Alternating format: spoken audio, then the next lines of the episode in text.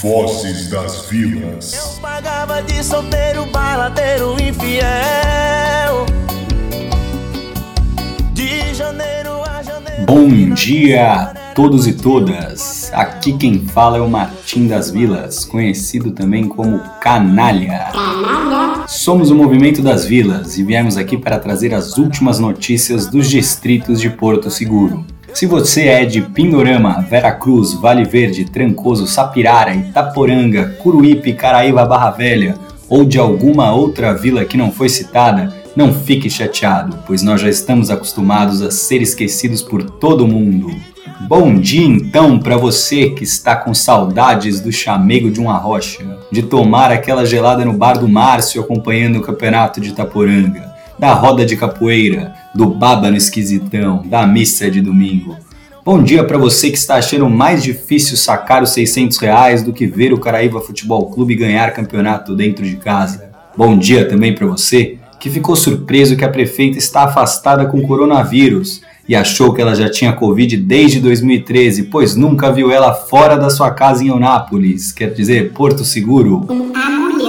Dado bom dia a todos que sofrem riem, que seguem dúvidas sobre o seu futuro, iniciamos então o nosso primeiro boletim do Vozes das Vilas.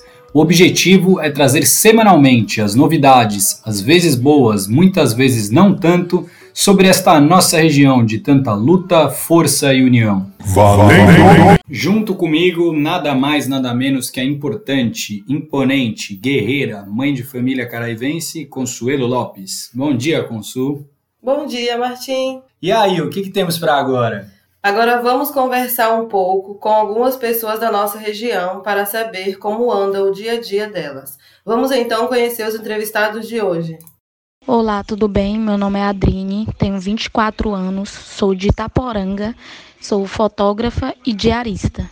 Me chamo Charles Bonfim Braz, eu tenho 27 anos, moro aqui na aldeia Barra Velha, município de Porto Seguro. Meu nome é Valquinete, tenho 36 anos, moro em Nova Caraíva e sou taxista.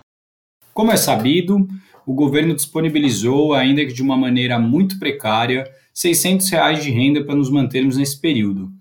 E sobre esse tema que nós iniciamos o papo com os entrevistados do dia. Pergunta, Consul. Como tem sido essa questão do benefício do governo no seu vilarejo? As pessoas conseguiram se inscrever pelo aplicativo? Conseguiram sacar esse dinheiro? Quais têm sido as dificuldades?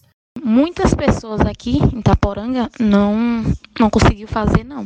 Está em análise até hoje. É tanto que tem muitos amigos meus que precisam, que não saiu nem a primeira parcela. Então aqui, aqui muita gente não conseguiu, muita mesmo. Dentro da, da aldeia, né, como muitas pessoas que, que não têm acesso à internet, não têm acesso às redes sociais, então algumas pessoas da comunidade né, se disponibilizou a estar tá ajudando nessas pessoas que têm mais né, conexão com, com as redes sociais aí, principalmente por conta do aplicativo, né, que é, às vezes era ruim de estar tá mexendo, né, e essa esse ajuda de custo, né, por mais que seja um valor mínimo, mas já deu para para estar tá superando a dificuldade de algumas de algumas famílias, né, já porque trabalhava com artesanato, então dependia muito dessa questão do turismo, né? Então, com esse auxílio já deu para para dar amenizada na situação, né, de, dos parentes.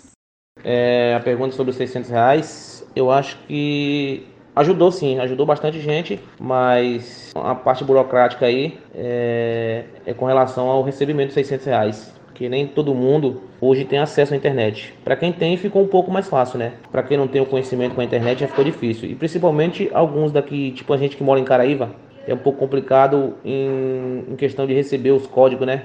Para dar entrada no processo. Eu acho que acabou atrasando, muita gente ficou sem receber.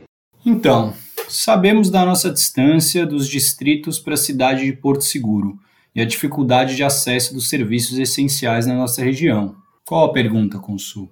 A Prefeitura tem dado suporte para questões relacionadas à Covid-19, área de saúde, vigilância sanitária, educação, os esclarecimentos, como tem funcionado esse apoio à população local. A gente não está tendo muito não. Só que para entrar nos mercados estão precisando de máscara, não estamos tendo contato com, com gente de fora. Em questão de, da saúde, infelizmente é só indo para Trancoso ou Porto Seguro mesmo, assim, em caso de, de algum tipo de doença ou algo do tipo. A prefeitura em si não não deu esse apoio, não teve pessoas assim disponíveis, né, para poder estar tá, é, fazendo essa conscientização. Né? Essa conscientização foi feita por parte, né, da do órgão né, responsável também pela saúde indígena, que é a CESAI, né, os profissionais que trabalham na área, é, em específico aqui dentro da comunidade mesmo, né, que passaram de casa em casa fazendo né, essa alerta, né, de, de, de poder usar máscara, de ficar em casa, o porquê de ficar em casa, né, quais quais eram os, os sintomas sintomas que né, traria para que fosse atendido, né, para passar por fazer um teste, mas né, mais umas partes mais específicas, mas por parte mesmo da prefeitura, né, particularmente não teve nenhum apoio e não está tendo, né, está tendo mais apoio mesmo por parte desse órgão. Não sei se é, o porquê já tem esse órgão responsável pela saúde indígena, né, que o município não dá esse total apoio se, se já tem essa parceria, mas é, essa é o, esse é o apoio que nós estamos tendo, né, na verdade, a comunidade de Caraíva é bastante carente com relação à prefeitura. É, todo, que mora aqui, todo mundo que mora aqui sabe. E é, acho que continuou no mesmo aí. Não vem nenhuma orientação é, em relação ao Covid-19. E tem um posto de saúde aqui na Nova Caraíva, que tem médico duas vezes por semana, que é uma vez aqui na Nova e outra na Velha. Mas continuou do mesmo jeito que estava. Não modificou nada. E a nossa última pergunta, Consuelo, qual é? Sabendo que existe uma ausência do poder público, como a comunidade tem enfrentado a pandemia. Está mais unida? O que aconteceu? As pessoas estão respeitando o isolamento? Pessoal de Itaporanga está bastante unido em questão a isso, a essa epidemia. A gente não sai muito daqui, da comunidade, é, sai pro, pro essencial, porque infelizmente ainda precisamos ir em, em, Porto resolver alguma coisa e em Trancoso. E até questão de compras também e pagar conta, essas coisas. Mas em questão a isso, a gente não, não sai muito daqui, não. E quando sai, sempre com máscara e álcool em gel. Graças a Deus não tivemos nenhum caso aqui e vamos tentar manter isso, né? Até essa epidemia passar. Houve uma reunião no qual nessa reunião se tratou-se né, dos, dos pontos né, de saída e de entrada de pessoas, né, tanto a saída dos, das pessoas que moram aqui para estar tá indo na cidade, né, para que diminuísse né, saída, né, a entrada de pessoas também de fora da, da comunidade para vir aqui para dentro também foi barrada né, os órgãos, alguns órgãos que sempre davam apoio é, à nossa comunidade, né, disponibilizou algumas cestas básicas, né, as lideranças correram atrás, né, onde, né, e a ação que foram tomadas também foi é, alguns recursos que foram disponibilizados, onde os parentes, né, cada um está cuidando de fazer o seu plantio, né, para garantir também é, futuramente o seu alimento, né, não ficar até mesmo dependente só do das cestas básicas que são disponibilizadas. Rapaz, em relação à comunidade, eu acho que a comunidade já é um pouco unida, né? Mas devido a esse coronavírus aí, eu acho que se uniu mais ainda um pouco junto às associações, o conselho, é, nativos e moradores de Caraíva, eu acho que se uniram mais um pouco. Inclusive por fechamento de estrada, né? Barreira de, de, de comunicação. Enfim, eu acho que a cidade ficou mais unida. Vozes das Vilas. Agora o nosso momento por onde anda, o que faz, do que se alimenta, as figuras bacanas, polêmicas, famosas da nossa região. E o nosso papo do dia hoje é com Renatinho Moraes, o príncipe do Arrocha, arrasador de corações do nosso sul da Bahia. O Martim bateu um papo com ele para que pudesse contar um pouco o que tem feito nesse momento de quarentena. Conta aí, Renatinho. Por onde anda? E aí, Renatinho, Martim falando aqui, como é que tá? Tudo bem? Como é que tá, meu guerreiro? Bem, graças a Deus. Tudo na tranquilidade. E aí, Renatinho, o que, que você tem feito nessa quarentena? Rapaz, cara, em casa, né? Bastante ficando em casa com a família, né? Curtindo a família, porque tá tenso essa pandemia aí. E sentindo falta, né? De tudo que tá acontecendo aí, da galera que curte nosso trabalho aí. Estamos sentindo bastante falta mesmo, mas não tem outro jeito. Eu pedir a Deus para tudo isso passar logo, né? Pra gente voltar à nossa rotina. Sem dúvida nenhuma.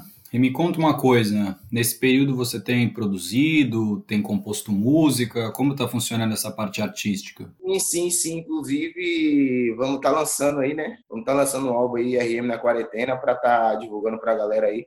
Pô, aí sim, não pode deixar a gente sem sucesso novo, né? E me conta uma coisa, você tem feito lives? Como é que tá funcionando isso? Eu vi que parece que você tem uma programação para esse próximo domingo. Sim, dia 14. Dia 14 agora vai acontecer a live, é, a live aniversário da cidade, né? Tabela 31 anos de emancipação política. E vai estar inclu, incluído todos os músicos da, da cidade, né? Inclusive a gente vai estar juntos lá a partir das 19 horas. Aí a galera que quiser acompanhar aí é só ir no canal do, do YouTube do Bahia Dia a Dia, no YouTube no canal do Bahia Dia a Dia, a partir das 19 horas. Tem Renatinho ah. Moraes, repertório atualizado, que é diferente, você sabe, conhece o nosso trabalho. Show de bola, que massa esse projeto de tabela. Tem que incentivar os artistas mesmo na quarentena, né?